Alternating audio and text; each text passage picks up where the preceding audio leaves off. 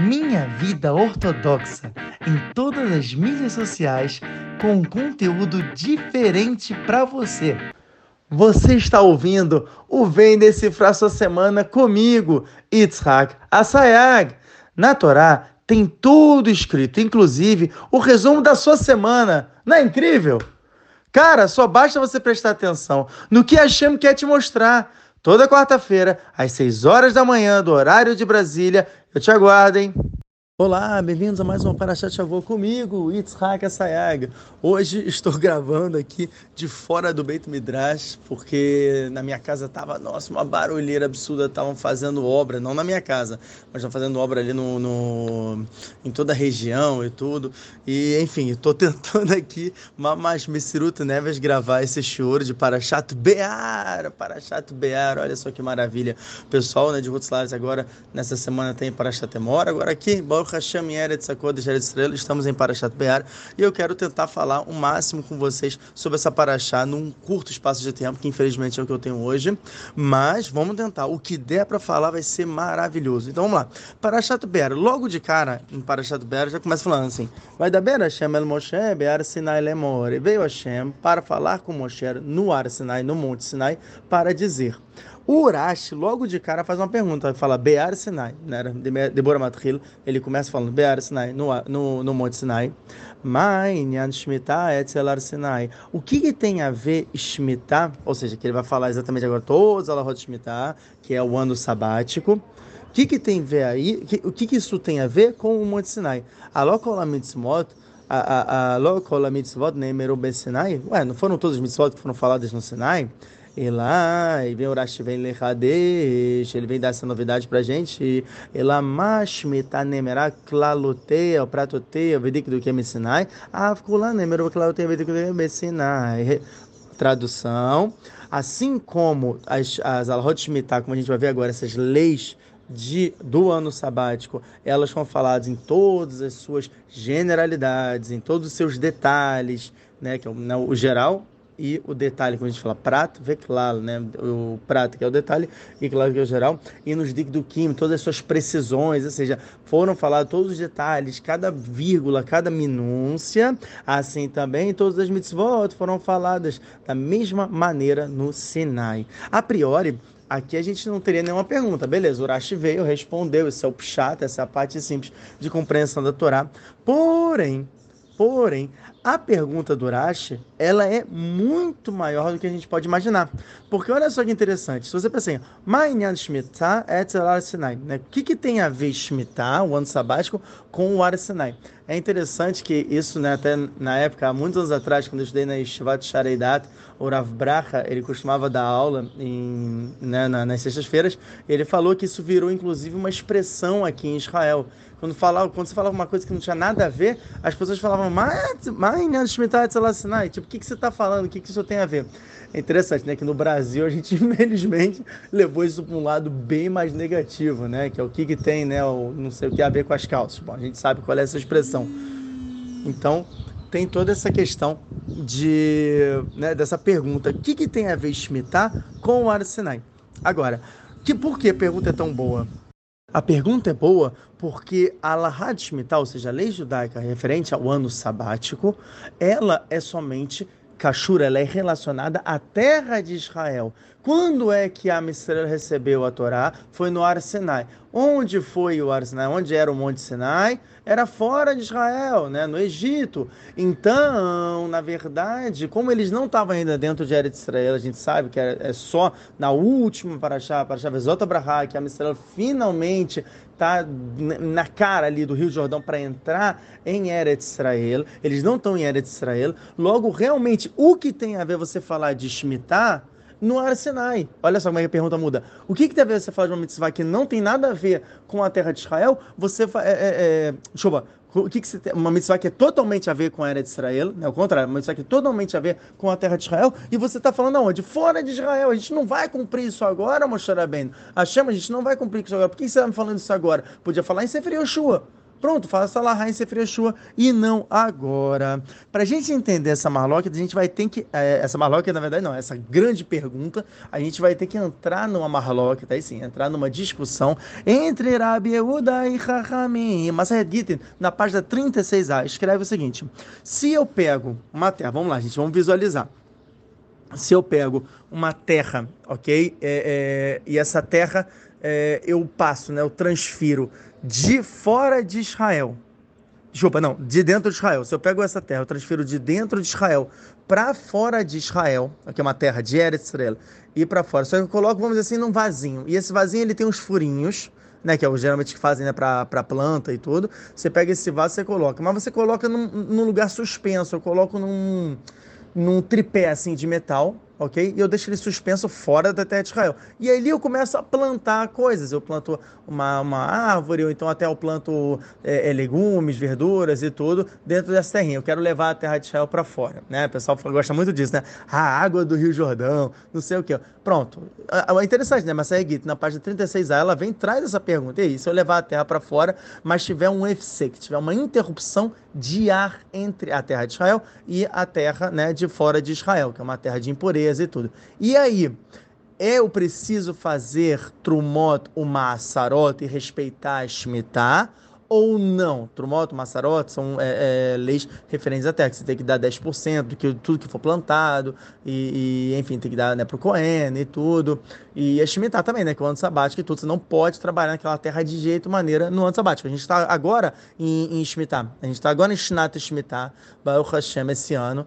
Então é interessante como é que é, né? Toda uma, uma, uma, seleção diferente de legumes, toda uma preocupação em relação a isso. Você pegar um legume que tem que é do Shemitah, não pode se vender esse legume, tem que ser, é, é, tem que ser éfrica, tem que ser um abandono. Aí, enfim, tem todo, vários métodos, são várias alahot mesmo, são várias leis referentes a isso, né? Quem quiser saber mais, abre no Siman Shinam Lamed Aleph do Shohan Aruch Yoredea, ok? Então, continuando. Senão a gente foge muito do, do nosso do, do nosso schedule, né? Do, do nosso nossa programação. Então vamos lá. Então você tem uma pergunta boa, ok? Tem uma locket, Rabiuda e Rahamim. Segundo o Rabiuda, se você tirou a terra de Israel e botou em Hutz esse é, e você não colocou diretamente contato com outra terra, esse ar ele interrompe e sim, essa terra ela tem que educhar de estrela, ou seja, tem que fazer trumot, massarot, e, e, que é dízimo, né? E tem que dar, e tem que ter, é, respeitar el Shemitah nessa terrinha que está dentro do vaso. Rahamim falam não o avir, o ar, ele não é considerado um FC, que não é considerado uma interrupção. Logo, essa terra também recebe impureza da terra de fora de Israel e logo você não precisa mais fazer tromoto massarot. Tem como você também inverter essa pergunta. Se eu pegar de, de fora de Israel uma, uma terra de impureza e levar para dentro de Israel, e também colocar né, com, com, num vaso, colocar num tripé, numa suspensão ali de metal, e que não toque diretamente na terra, a terra né, de fora de Israel, tocar na terra de Israel. Se também é, é ocorre a mesma coisa, se eu sou obrigado a fazer trumoto, massarot, não, da resposta de novo, marlocket. Segundo Rabeuda, a terra não, a, a, o avira, a, o ar, ele tem que ele tem uma interrupção, e se ele tem uma interrupção, essa terra, você não precisa fazer trumoto massarot, você não precisa dar macer disso, não precisa dar dízimo, você não precisa dar, de guardar a rota de Shemitah, não precisa estudar todo o rota de Shemitah, tal, não sei o que, são livros mais livros pesados sobre Shvit, não precisa se preocupar. Segundo Rahamim, não, precisa se preocupar sim, porque esse avir, esse ar que tem entre, entre a terra de fora de Israel e a terra de Israel não é considerado interrupção, logo existe uma conexão. Existe uma conexão, bom, já era, vai ter que cumprir com tudo. Agora, o que, que isso tem a ver com a nossa, com, com essa pergunta de Shemitah no Arsenal? Olha, agora, agora vem a bomba. Agora vem a bomba. Se a pessoa não entendeu, agora vai entender tudo. O Midrash Shoher Tov.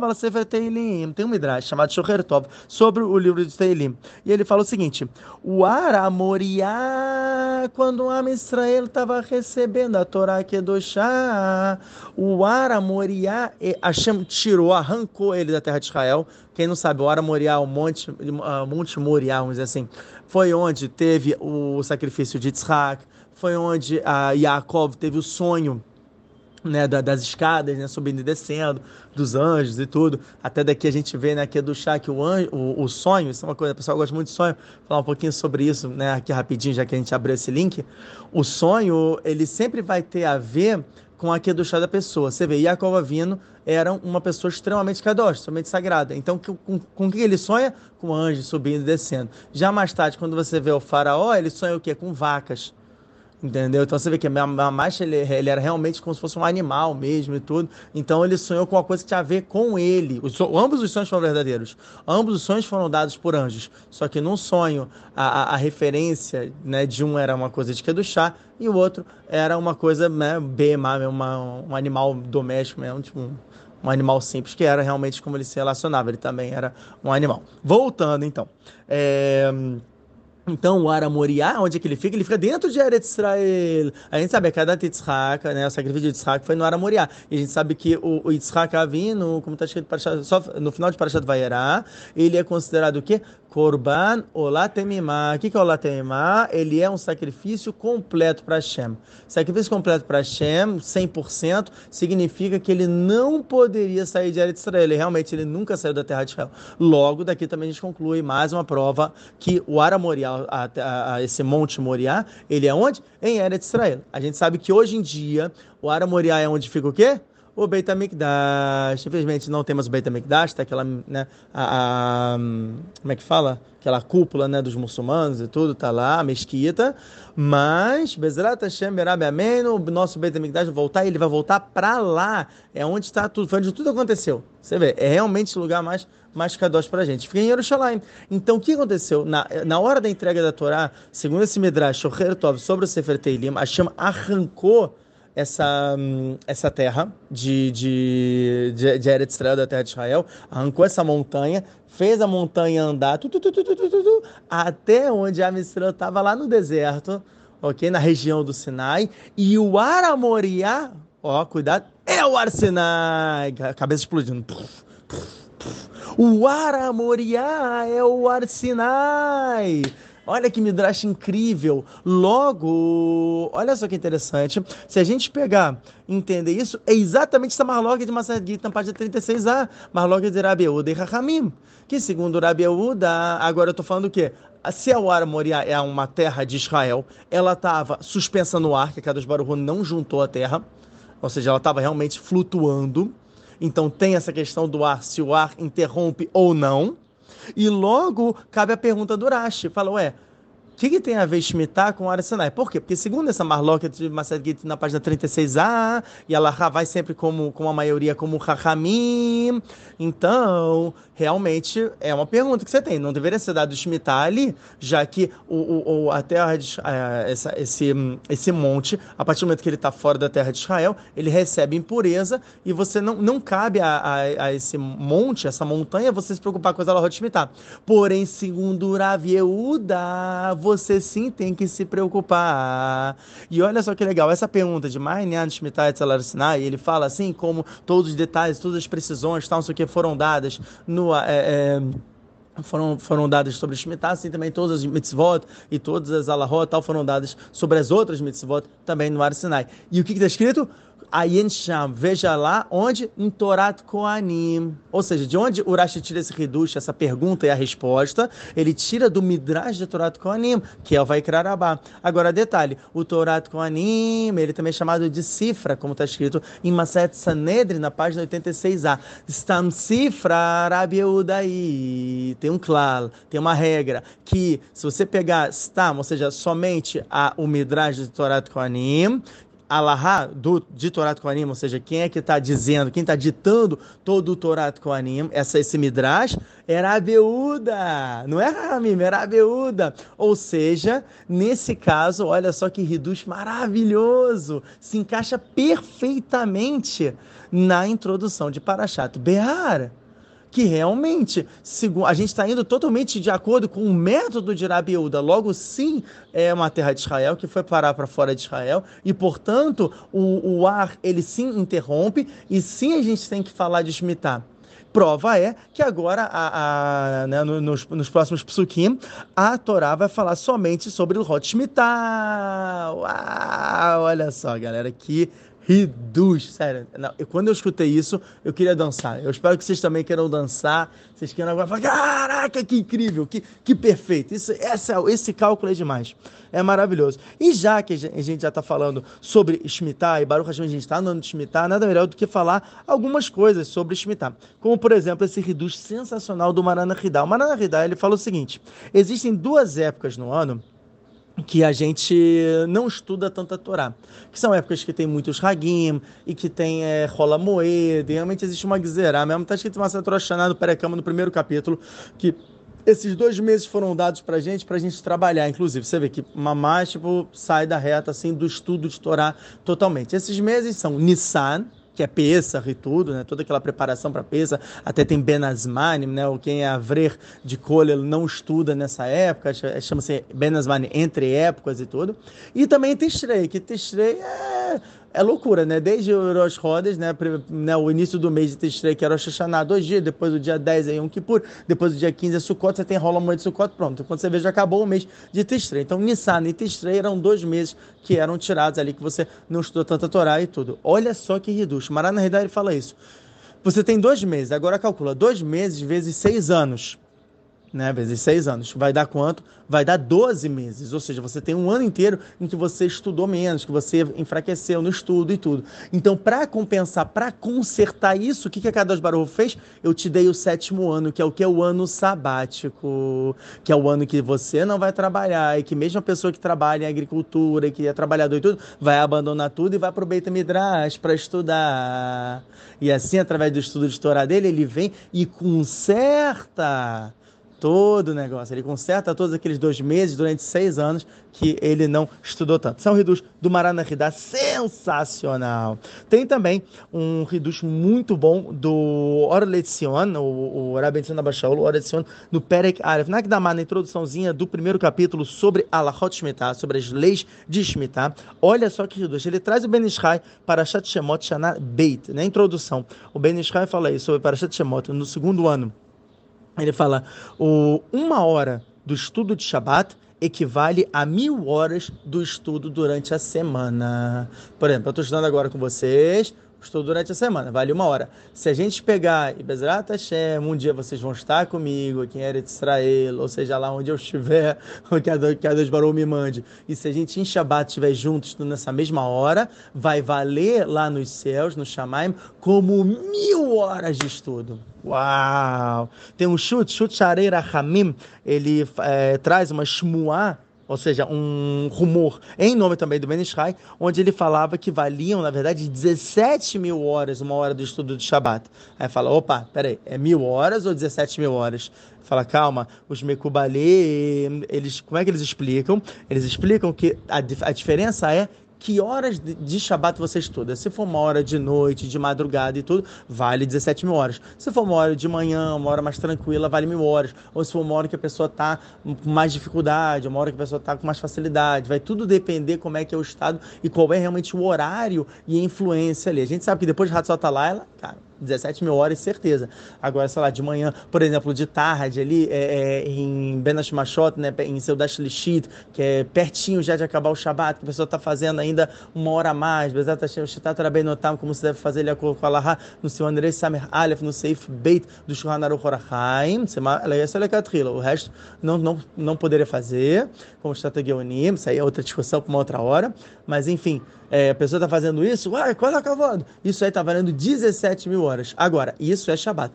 O Shanashmitah, o ano sabático, como a gente fala, ano sabático, Shanashmitah, significa que o ano inteiro ele tem brina, ele tem aspecto de Shabat. Ou seja, uma hora que eu estou estudando agora aqui com vocês em em dia de semana, está equivalendo já a mil, a mil horas. Olha que legal, de um ano que não é o ano sabático. Mesmo vocês não estando em Eretz Israel, mesmo o pessoal não estando aqui na terra de Israel. Quem está na terra de Israel é o Baruch Hashem. E o que é legal é que em Shabat, então, isso multiplica para um milhão ou 17 milhões, de acordo com o, o, a hora em que a pessoa está estudando. Então, gente, o ano de Shemitah é um ano muito sagrado. Então, a gente aprende que a pessoa que ela guarda Shemitah, guarda as alarotas, as leis de Shemitah e tudo, a cada Baruch da Brahá para a pessoa. A pessoa tem sucesso financeiro, ela tem sucesso com, com tranquilidade, filhos tzadikim. Muita pessoa pergunta, ah, como é que eu faço para ter filho de tzadik e tal, não sei o que. Uma das grandes mitzvot, se a, né, e a pessoa pode fazer isso sobre a condição de ter filho tzadik, é guardar Shemitah. Bezat Hashem. Isso, de novo, isso é relacionado à era de Israel, tá? Isso é realmente quem está morando aqui em Israel. Bezat Hashem, que todos nós estejamos morando juntos. Bimerá Bey Amém, o mais rápido possível. Então, eu, eu separei aqui algumas histórias até para dar um fortalecimento na gente. Uma história muito famosa é o do kibbutz de Komemiut. Foi um kibbutz aqui em Israel é, pouco tempo depois do estabelecimento da Terra de Israel, ah, teve realmente uma, uma, agressividade muito grande contra os religiosos. Né? Os kibbutzim, eles eram realmente radicalmente contra e tudo, raspavam as peiotas das pessoas. Foi, foi uma época bem difícil para a nossa terra, por mais que tenha sido a independência de Israel, e isso foi maravilhoso, isso ajuda muito a gente até hoje. É, é, é, é uma brahá muito grande a gente ter essa independência, só que como forma de país tiveram algumas coisas aqui que não foram feitas da melhor maneira possível. E uma delas foi essa questão dos kibbutzim, que seguiam uma, uma característica extremamente liberal, e a famosa Liotam Hofsh, né, quando a gente fala no hino de Israel, ser um, ser um povo livre, livre de mitzvot, Hazel Shalom, claro que não. As mitzvot protegem a gente. Logo, então, né, teve o ano de Shemitah, teve nesse né, ano, e esse kibbutz de Komemiut, ele resolveu guardar as alahot, falou assim, a gente não vai trabalhar no campo, Ai, que bonito, vai trabalhar no campo. Todos os outros kibbutzim falaram, ah, eles são bitolados, esses aí são loucos. A gente vai trabalhar porque senão a gente vai morrer de fome. Vou morrer de fome, Hazel Shalom e começaram a trabalhar tal, não sei o quê. Olha que pesado. Depois do ano de Shemitah, veio, teve uma, como é que vai dizer? Uma epidemia, assim, gafanhotos entraram em toda a terra de Israel, comeram toda a lavoura, foi uma coisa assim, tipo, dizimou, dizimou a plantação. O que vos comer miúdo foi o único que não foi afetado. Não teve um gafanhoto que entrou naquela terra. Um, vocês entendem isso? Então agora imagina, oferta e procura, né? Parte simples assim de economia. O kibbutz lucrou pra caramba. Então sim, tem muita brachá. Agora, o detalhe é que teve até um, né, um rapaz, quando viu isso, ele estava voltando de chuva, ele ficou impressionado, foi falar com o pai dele. Ele falou: Pai, você viu falar? Olha só que milagre, o pessoal cumpriu o Shemitah e tal, não sei o que, não sei o que lá. E o pai não era religioso. Aí o pai olhou assim: ele, Você tá vendo? Nem os gafanhotos querem comer dessa terra desses, desses religiosos. Você vê, né? Isso é o que está escrito no Midrash Mishlei, que é trazido Daile Hakima Beremiza, falar né, devagar, Daile Hakima Beremiza, o Lechatia Bekormiza. O que, que significa essa, essa expressão do Midrash de, do Sefer Mishlei sobre o na hora Tanara Pedakó, que a gente tem que educar o nosso filho de acordo com a, a, a, o Derer, né, o caminho que ele está seguindo. Esse, essa frase significa o seguinte: basta para o cara sábio um remes, uma dica para falar, é, pô, tem que melhorar o que eu estou fazendo, tal, não sei o quê. Agora, para a pessoa tola, você tem que dar um tapão na cara, dar um soco, vai dar um, jogar uma pedra, falar, ei, irmão, acorda, tá vendo? Tá fazendo besteira? Que senão a pessoa não percebe. Remazima, assim, essas dicas não funcionam. Não funciona, é impressionante. Eu vou falar daqui a pouco de outro exemplo disso. Tem também uma história muito bonita, de até aconteceu, foi há uns anos atrás, é mais recente essa história, de um cara chamado Efi Hanan. Efi Hanan, na verdade, não é o nome dele, ele prefere manter em sigilo e tudo, mas foi uma história impressionante e que fortaleceu muita gente. Então também é, aproveitei para trazer para vocês. É, foi o Rav Grossman que contou essa história, inclusive, e ele fala o seguinte o Rav Shiribaldana conferiu com o Rav Grossman, perguntou para ele tudo direitinho, falou, vem cá, é verdade, tal, não sei o que, ele falou, é totalmente verdade, só o nome dele que não é Efe, é Hanan, mas ele preferiu, ele escolheu esse nome, não se sabe porquê e tudo. Enfim, o, a história se baseia no seguinte, ele era um cara que também estava se fortalecendo e tudo, mas era, sabe, né, na época o Rav Grossman, ele dava, dava aula lá em Birkat Yarden, né, uma região que tem muitos kibbutzim e tudo, e tinha, tem muitos campos agrícolas, e ele é um Yehudi, mas ele não cumpria com nada, era um cara, tipo, que era afastado de tudo. Mas ele foi nessa aula, Minas Shamaim, ele se fortaleceu, e o Urav estava falando sobre a mitzvah de guardar Shemitah e tal, quanto que a pessoa tem brahá e tudo.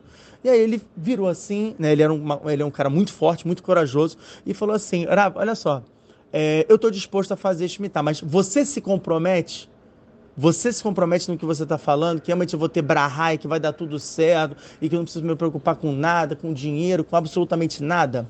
O Rav Grossman ficou meio em dúvida. Ele falou: Uau, peraí. falou, olha só, tem opiniões como, por exemplo, a opinião do Rambam, que fala que Shemitah hoje em dia é derabanan, não é deoraita. Né? É uma mitzvah rabínica, não é uma mitzvah da Torá porque a gente não sabe quais são os limites da terra de Israel e tudo, e também você não sabe se a maioria que mora aqui é, é Yehudi, é judeu, ou se, é, ou se não é judeu, enfim, tem algumas marlocot, algumas discussões. É, tem muita opinião que fala que sim, é Deoraita, mas tem opinião como a por exemplo, que fala que é Derabanan. Ele fala só Yerushalayim, que ele fala que é Deoraita, tá? Só o pessoal saber.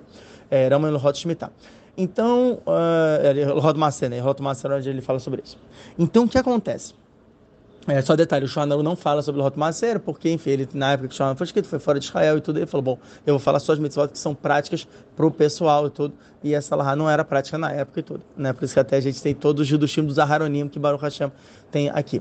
Então, ó, continuando, né? depois de vários, vários aqui, aqui da moto, várias introduções, continuando, então o Rav Grossman ele pergunta, na época, para o Rav Eliashiv, o Rav Eliashiv, então, fala para ele, olha, você pode, você pode, você não pode prometer que ele vai ter uma paranassá, que ele vai ter sustento, mas o que você sim pode prometer para esse Efi Hanan é que ele vai ter certa desmaia. Certeza ele vai ter ajuda dos céus, aquela dos Boror vai dar, vai dar uma brahá para ele, vai cuidar dele. Não sei como, vamos dizer se o cara ficar milionário, mas Hashem vai cuidar dele. Falou, tá bom. O Rav Grossman falou para esse Hanan, e esse Hanan falou o quê? O Hanan falou, ok. Mas eu, eu, basta para mim essa resposta, eu vou cumprir com o Shemitah, estou convencido. E ele mesmo relata que aquele ano foi o ano mais difícil da vida dele. Por quê?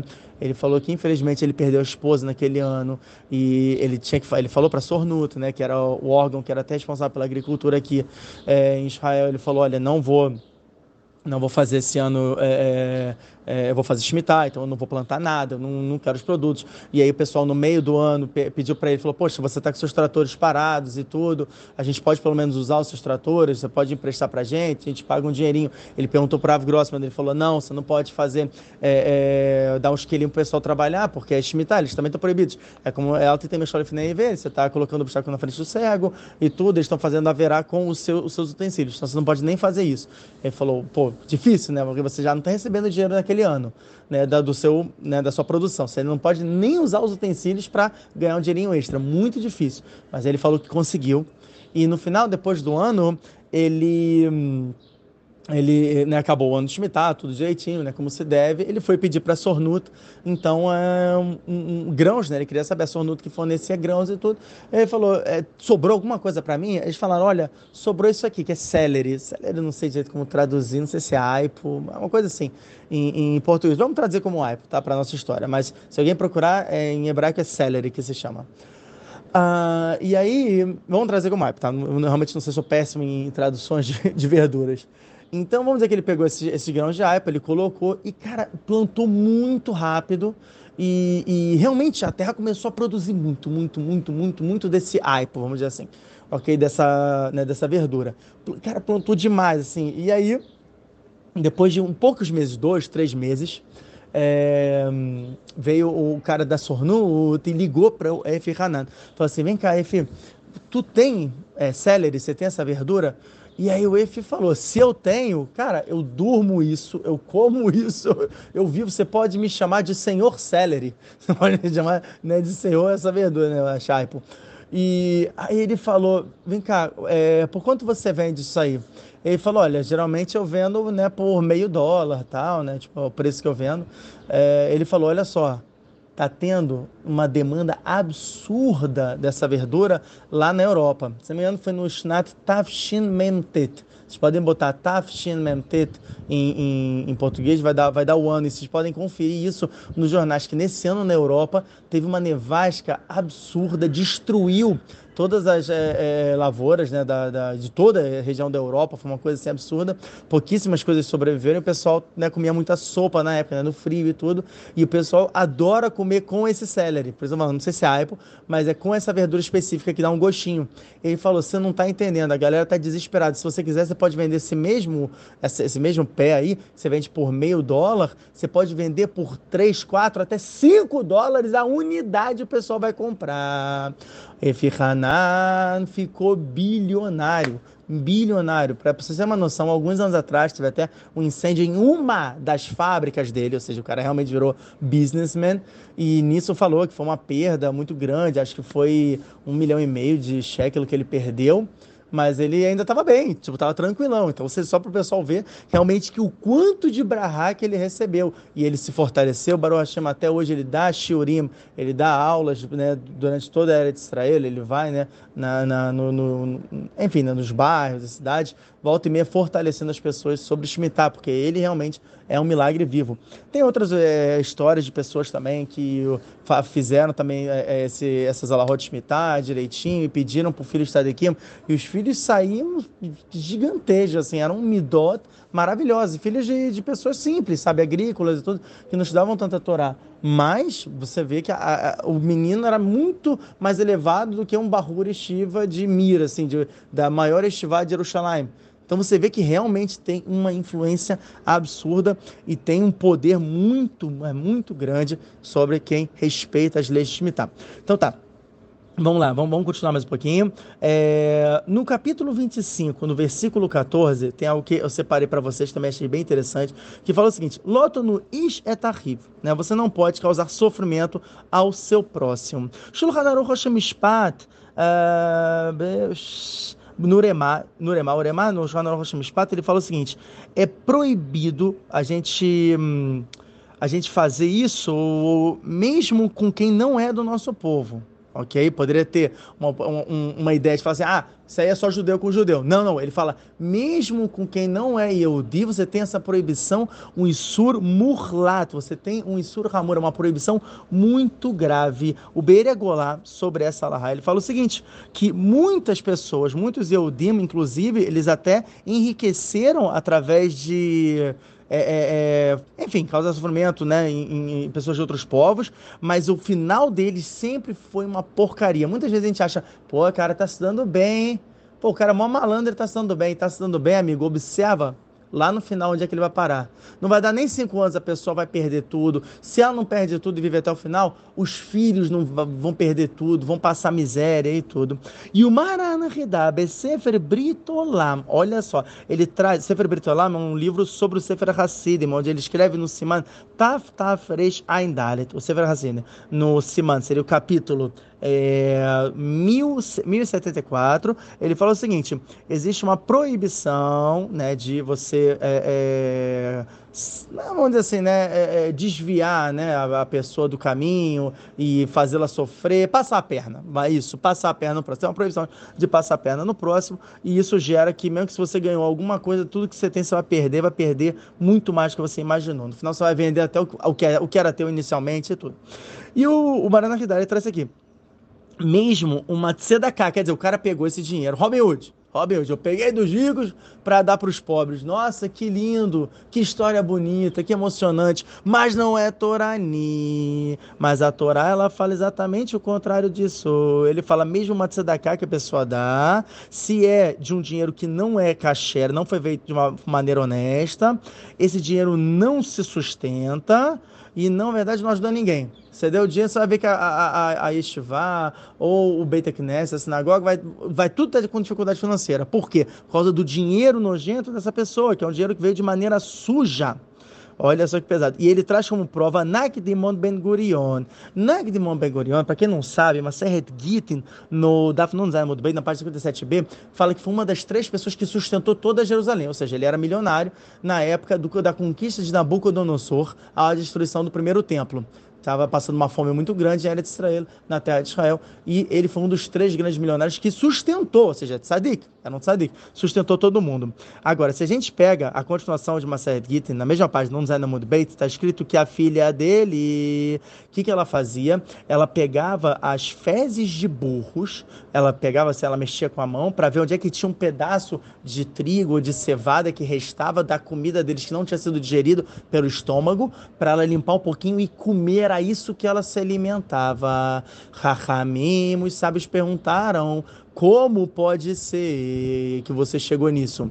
Ela então responde da seguinte maneira, ela fala, olha só, das duas uma, ou meu pai não dava tanto quanto ele podia dar, ou seja, ele dava massa, ele dava o dízimo, só que ele não dava 10%, ele dava 5%, entendeu? Ele não dava de cá de acordo que ele, ele tinha poder aquisitivo para isso, ele não dava, olha que pesado.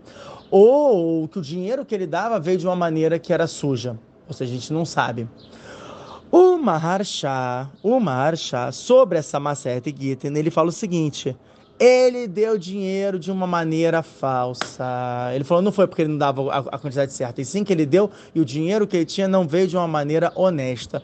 De onde você aprende isso? Ele falou, eu aprendo isso de Maseret Megillah, na página 19b e na página 20a, que tem uma história fascinante de Nagdimon Ben Gurion, que foi uma época que estava tendo seca aqui em Eretz na terra de Israel, e realmente sem seca não tem agricultura, você não tem sustento, o pessoal estava ali começando a ter fome, seria um problema muito grande. O que, que ele fez?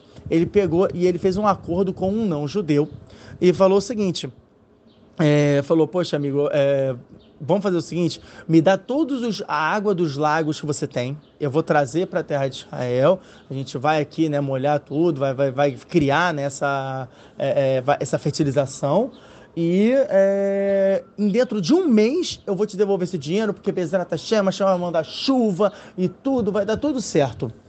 E se eu não conseguir dentro de um mês, até esse último dia, der de noite, assim, nesse último dia do mês, eu não consegui desenvolver é, é, é, essa, é, essa água, quer dizer, a chama não, não mandar a chuva, eu vou pegar todo o meu, meu dinheiro e eu vou te dar. Tá bom? Acordo fechado? Ah, o, o não Yehudi falou, beleza, ótimo. né? Falou, tô lucrando de qualquer maneira, porque esse cara é rico pra caramba, ótimo.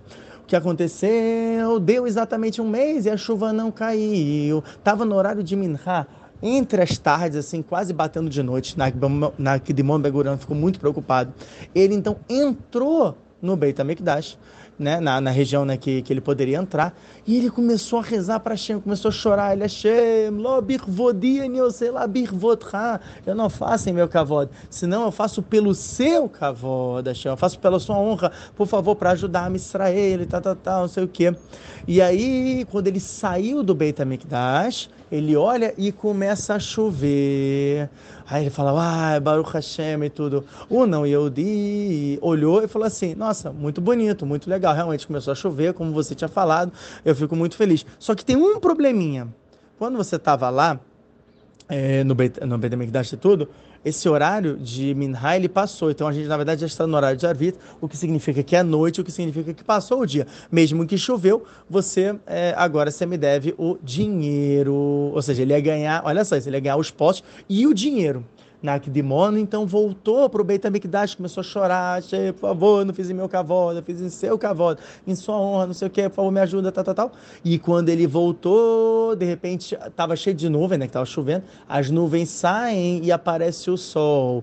Ou seja, todo mundo fala, foi um milagre revelado, Hashem voltou o tempo, voltou alguns minutinhos, o sol voltou e ainda era considerado dia. O Marcha fala, que história bonita, que história emocionante. Avalaliba Demet, de acordo com a verdade, quem estava certo? O não Yehudi. No final das contas, o sim na Gibon Ben Gurion, segundo Marchá, ele deveria ter tido demonado, deveria ter tido fé e falar assim, olha, realmente ele está certo, eu vou dar todo o meu dinheiro e a Hashem vai me reembolsar. A Hashem vai me pagar, Bezerra Hashem, vai dar tudo certo.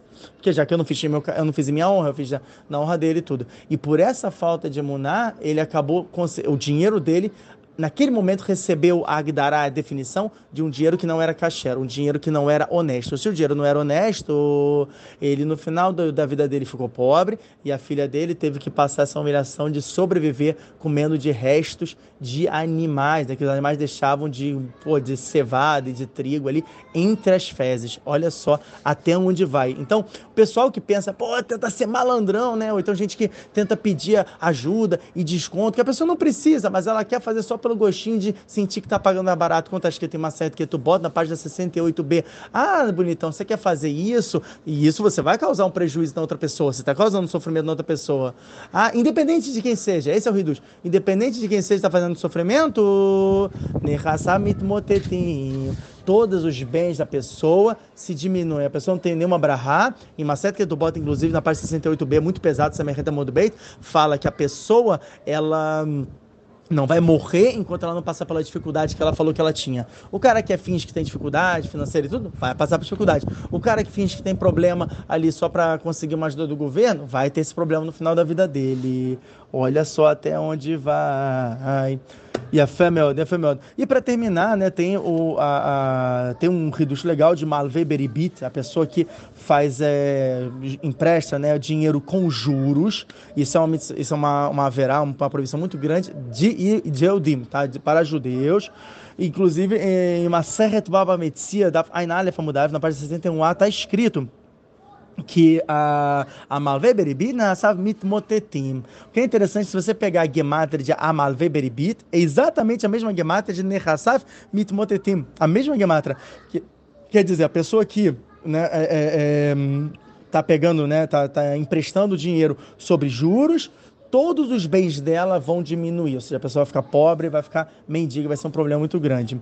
E isso a gente aprende do Pasuk. Ki im bait moshav que imkor beit moshav, olha só que pesado, né? Que a pessoa vai vender no final a casa dela, porque ela né, foi por ribit. Você pega, ó, que, última letra da palavra que é yud, imkor, última letra resh, beit, última letra tav, e moshav é beit a, a Sofeitevot, as últimas letras, dá exatamente a palavra ribit, que é juros em hebraico. A gente tem, bilhão, tem várias, várias, várias alahot no Shohanaru Yoredea só sobre juros. Se me engano, a partir do Siman Reish não tem até o Reish Zain.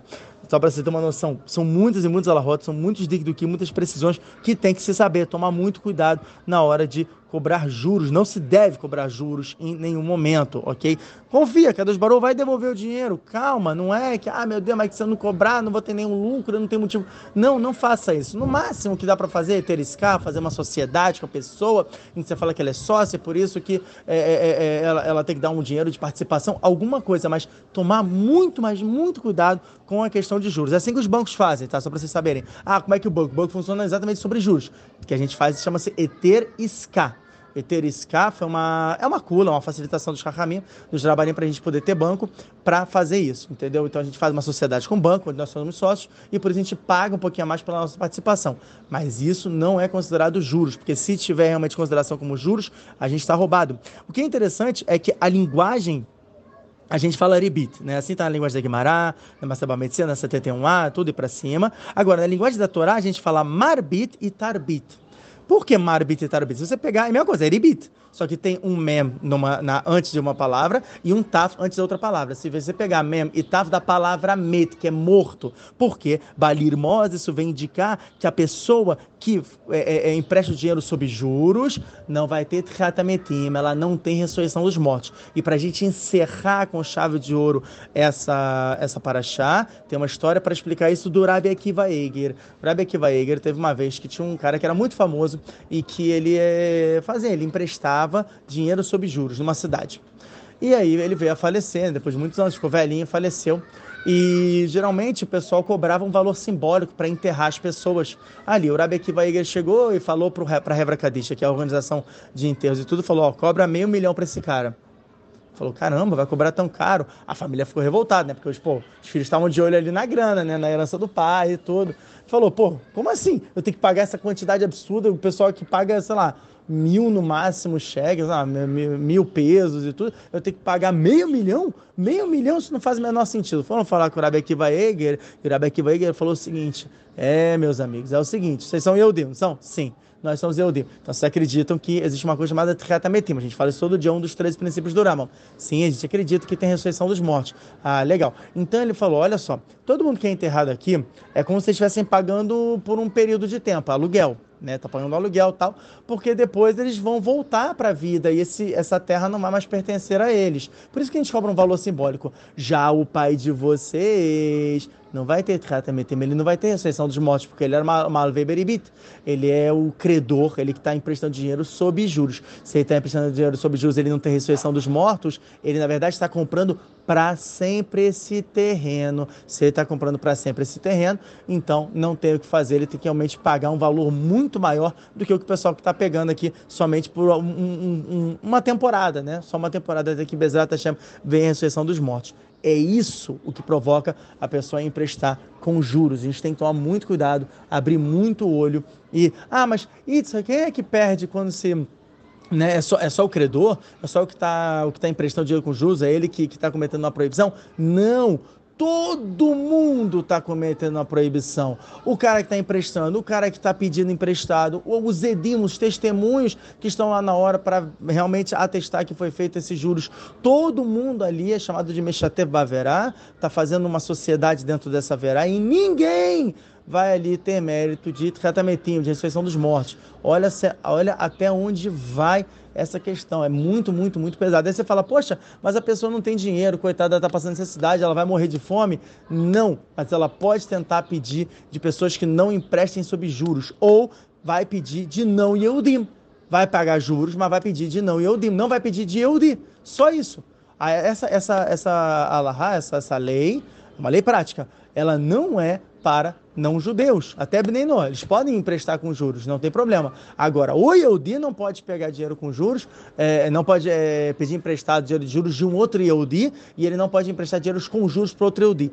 Isso é uma base gigantesca da nossa fé judaica. Hazak Baruch, vocês tenham um Shabat maravilhoso, espero que vocês reflitam sobre essa paraxá. Foi muita Messerut Nefesh, muita dificuldade que eu tive para gravar, mas eu acho que os Hidushim que, que, que foram falados hoje, realmente, né, Lirvod, obviamente, nosso bem no Rav Shaked Boadana Shlita, que é que tem passado esse Shidushim para gente, que mamás, é, seja essa, essa aula também seja para a Refosh de toda a Israel, de todos os Bnei Noah, que venha Mashiach, Bezat Shem Bemeram Ameno, e o Beit HaMikdash, o Shabbat Shalom, o Mevorah. Você sente falta de um lugar onde você pode tirar qualquer dúvida de Torá com fonte, como um Google? Solucionamos seu problema. Com um preço simbólico, você participa do nosso grupo de perguntas e ainda cumpre com a mitzvah de Sahar Vezevulun. Gostou? Quer saber mais? Entre em contato no Instagram ou por e-mail minhavidaortodoxa.gmail.com